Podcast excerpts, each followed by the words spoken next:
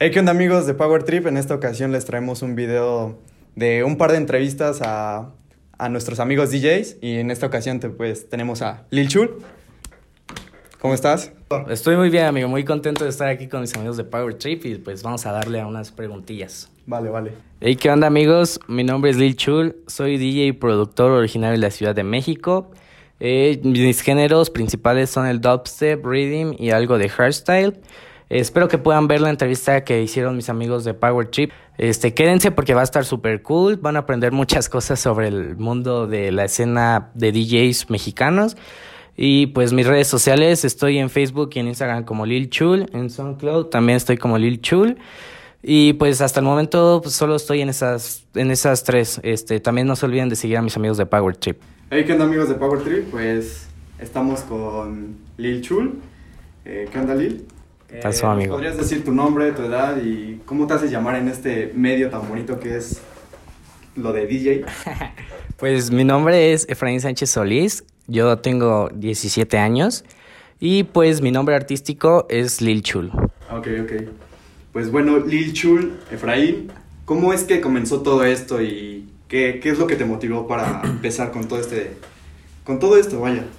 Pues mira, fíjate que como todos los de mi generación, este, empezamos por ahí del 2010 a empezar lo que fue la música electrónica, que fue más o menos como con el aparecimiento de Skrillex, Avicii, Tiesto, entre otros.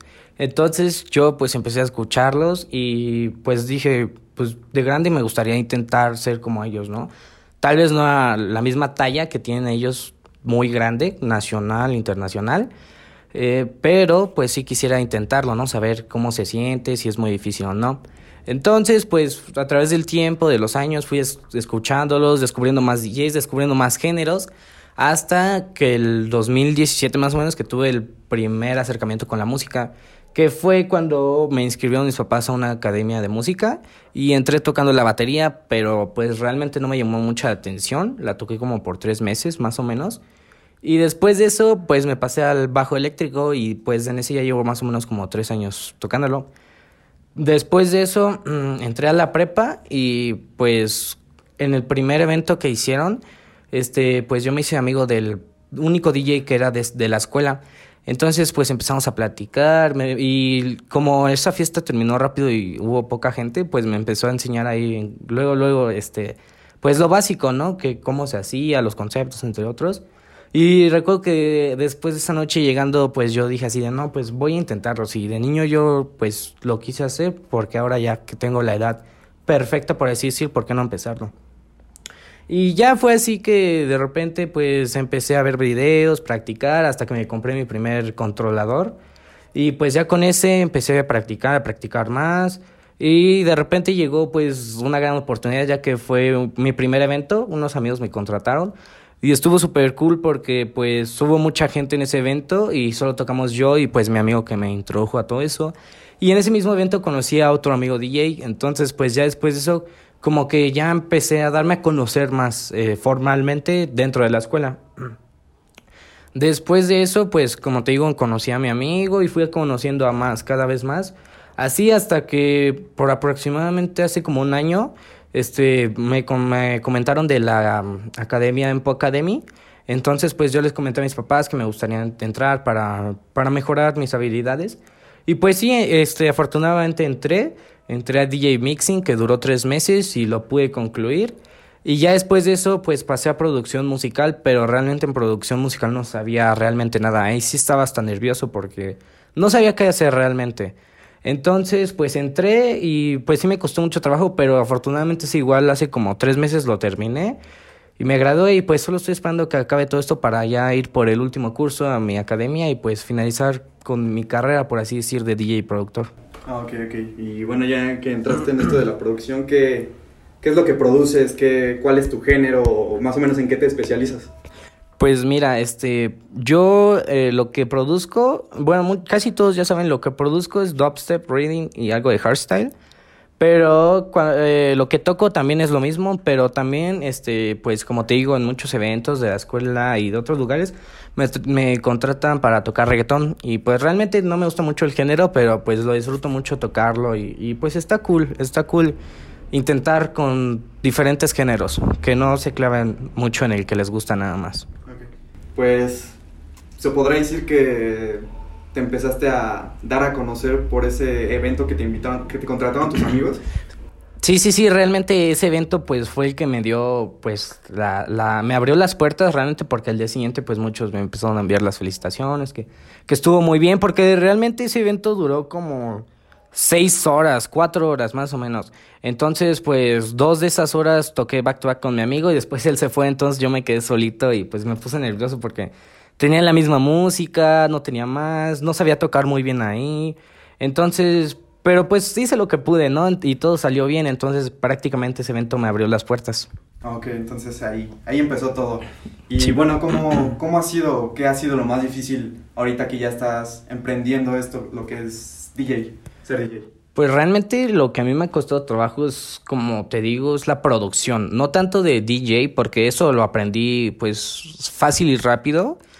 Pero pues lo que fue la producción musical fue lo que me costó más trabajo y lo que me sigue costando trabajo porque realmente pues sí es, es mucha teoría y mucho rollo este para pues producir lo que tú realmente quieres y lo que sientes y lo que tiene que sonar bien. Porque, pues, si quieres hacer, por ejemplo, yo quiero enfocarme en al dubstep. Si quiero hacer una canción de dubstep, entonces tengo que encontrar los sonidos que sean adecuados al género, los samples, entre otros. Ok, ok. Entonces, bueno, ¿nos podrías contar eh, de algunos logros o cuál ha sido tu mayor logro dentro de esta bonita industria? pues realmente uno de mis logros fue como por junio del año pasado este que tuve un evento y pues fui el primer DJ en tocar, entonces pues toqué y todo bien, pero pues casi no había gente. Entonces, este, pues en la noche en ese evento iba a haber pues alguien famoso.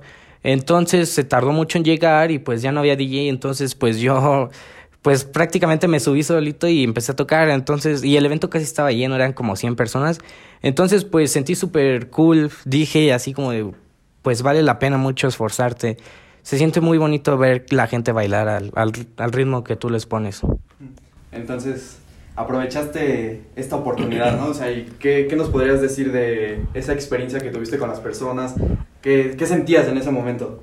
Pues realmente estaba muy nervioso porque también me acuerdo que en ese evento me pusieron un equipo con el que yo, semiprofesional, y, pero yo todavía no sabía tocar con ese equipo, entonces pues me puse un poco nervioso, pero pues realmente pude, pude observé a DJs anteriores que estuvieron en ese evento eh, y pude observar pues más o menos como para qué servía cada botón y entonces pues lo esencial lo aprendí en ese evento y pues nada, lo, me dejé fluir, me calmé y pues me puse a tocar.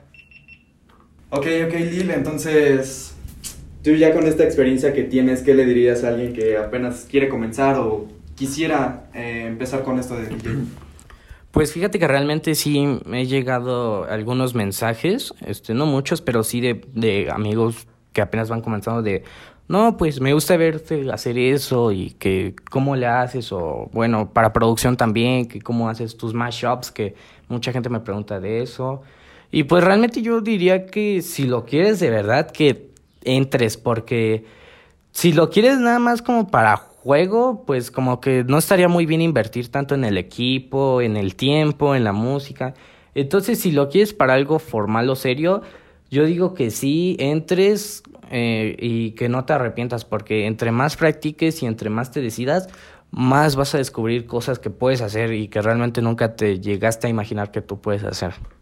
Sí, sí, bueno, yo como pues fiel seguidor tuyo, he visto tu, lo que, todo lo que haces, tus videos, todo lo que subes a tus redes y pues sí, persuades muy chingón, o sea, Gracias. sí mueves cabrón y a mí, o sea, me gusta, güey, y tú has visto que lo comparto. Sí, sí, sí, muchas gracias. Sí, está muy chingón y pues sí, yo, yo lo he visto personalmente, o sea, en vida lo he visto. Sí, sí, sí, sí he visto también.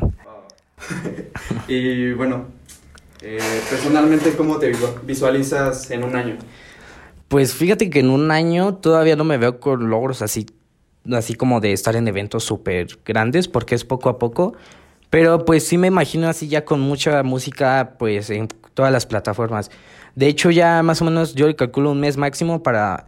No menos, como en dos semanas yo creo que ya voy a sacar la fecha de salida de mi primer EP en el cual estuve trabajando mucho y el cual va a demostrar pues todo lo que todo lo que he pasado en pues desde mis inicios hasta ahorita.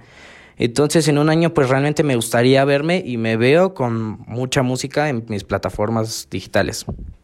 Básicamente esos serían tus proyectos de aquí a un año. Sí, sí. ¿Tienes algo en concreto, algo en especial que te gustaría realizar? Pues eh, realmente con esto del, del, coronavirus, este, pues sí como que quitó muchos eventos así, de tanto talla grande como chica. Entonces, pues yo también sí quería como ya inscribirme a algún contest para algún evento chiquito aunque sea, pero pues yo ya quiero tocar mi género, que es el dubstep, porque mucha gente me ha escuchado tocar, pero puro reggaetón en vivo. Entonces, la verdad, yo ya quisiera pues tocar en vivo dubstep algún día. Ok.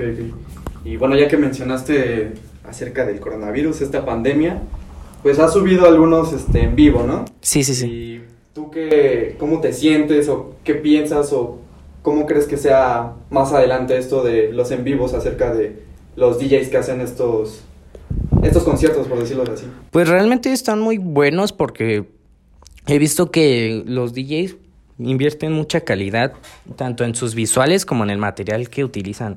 Entonces, pues sí me gustaría que siguieran, ya cuando acabe esto, que pues siguiera esa pues tradición, por así decirle, que ya se quedó de transmisiones en vivo, porque también pues he visto que con esto de las transmisiones en vivo se ha dado a conocer mucho talento. Pues entre ellos yo, que pues ya me han entrevistado dos veces, he tocado una vez en vivo. Y pues he visto también, he conocido ya más amigos así, pues gracias a las transmisiones en vivo que me apoyan y pues yo los apoyo también. Sí, básicamente esto de las redes sociales te hace, te impulsa un poquito más, ¿no? Y te das a conocer pues entre más gente, o sea, llegas a, tienes un alcance mayor entre toda la gente, ¿no? O esta comunidad. Sí, sí, sí, realmente sí, es, mm, ayuda muchísimo y pues algo que sí me gustaría decirle para mis amigos DJs es que pues no, no estén, que no se desactiven de sus este, plataformas digitales o de donde sea, porque si tú, por ejemplo, no subes nada a tu Instagram, pues como que la gente va a empezar a dudar de, pues, ¿qué te pasó? No, ya no eres DJ, entonces pues como que la gente va a dejar de creer en ti. Entonces, al contrario, siento que si, si puedes, invierte mucho eh, tiempo en, en ellas Puedes ir subiendo a Instagram avances o clips de canciones tuyas, de algún set tuyo, entre otros. Sí, que la gente básicamente siga viendo que estás activo y que le estás echando. Sí, sí, sí, sí, sí. Y bueno, ya que mencionaste esto de tus amigos DJs, ¿tú qué piensas o cómo visualizas o cómo encuentras a la comunidad de DJs aquí en México? Pues fíjate que me gusta mucho verlos porque somos mucha comunidad de DJs en México, la verdad sí he visto de repente y sí somos muchísimos que seguimos el mismo sueño, pero pues yo solo diría a todos que en vez de tirarnos hate algunas veces, pues que nos apoyemos todos para que todos juntos lleguemos a lo que queremos. Tal vez a una talla grande como EDC, México obviamente, y pues tal vez si, si seguimos así, tal vez podremos llegar ya hasta Las Vegas, Orlando, donde sea. El punto es que pues entre todos los apoyemos para que juntos lleguemos a nuestro objetivo. Sí, sí, lo importante es que la comunidad crezca, ¿no? Y juntas. Sí, sí. Y bueno, la pregunta detonadora, pues, ¿qué te hubiera gustado que te dijeran o qué te hubiera gustado saber antes de empezar con esto, antes de ser DJ? Pues que sí, que, que iba a ser muy bonito, por así decirlo, porque a mí honestamente me gusta mucho tocar en vivo, aunque sea reggaetón o con pocas personas. Pero pues realmente yo cuando empecé pues no creí que fuera así tan tan feliz por así decir. Yo pensé que no, nada más voy a hacer mi chamba y ya me voy. Pero pues no, realmente se siente súper bonito ir a eventos así de tu escuela o de donde sea tocar y ver mucha gente pasándosela bien, bajarte de donde estás y pues que si mucha gente te dije, no, pues sí, te la rifaste o dónde te veo en otro evento o así. Entonces, pues sí, realmente me hubieran gustado, me hubiera gustado que me hubieran dicho que me la iba a pasar muy bien. Ok, y bueno, ya para finalizar, eh, ¿cuáles son las complicaciones o problemas en cuestión de, de todo lo que te has topado, eh, pues en esto, en, esta, en tu carrera que has estado emprendiendo? Pues los problemas yo creo que sería un poco el material. Yo lo veo desde mi punto de vista sería como el material porque un tan siquiera un programa para producción pues sí está si está muy caro, entonces pues mucha gente lo descarga, lo descarga craqueado o muchos descargan la versión pues barata, entonces Yo siento que sería eso el, el material y también pues para producir necesitas muchos plugins que se dicen, se, se llaman así, que son pues los que te, los que hacen que el género quede adecuado. Entonces, pues esos también cuestan pues algo de dinero, aunque se puede hacer muchas veces con los plugins nativos de, de tu pues pro, de tu DAW. Ok, bueno, pues esto sería todo, Lichul. Estamos muy agradecidos de que No, pues- esta entrevista con nosotros y pues esperemos, ¿no? A ver qué, qué sigue con esto y a ver qué se puede hacer más con más adelante, ¿no? Sí, pues muchas gracias la verdad por la invitación, como dije, pues esto de la cuarentena ha ayudado a que muchos DJs, este, productores, este, vayan saliendo a la luz poco a poco. Entonces, pues sí, les doy las gracias a ustedes. Sale, pues amigos, esto fueron las entrevistas de nuestros par de amigos y espero les haya gustado. Nos vemos en la próxima. Ok, se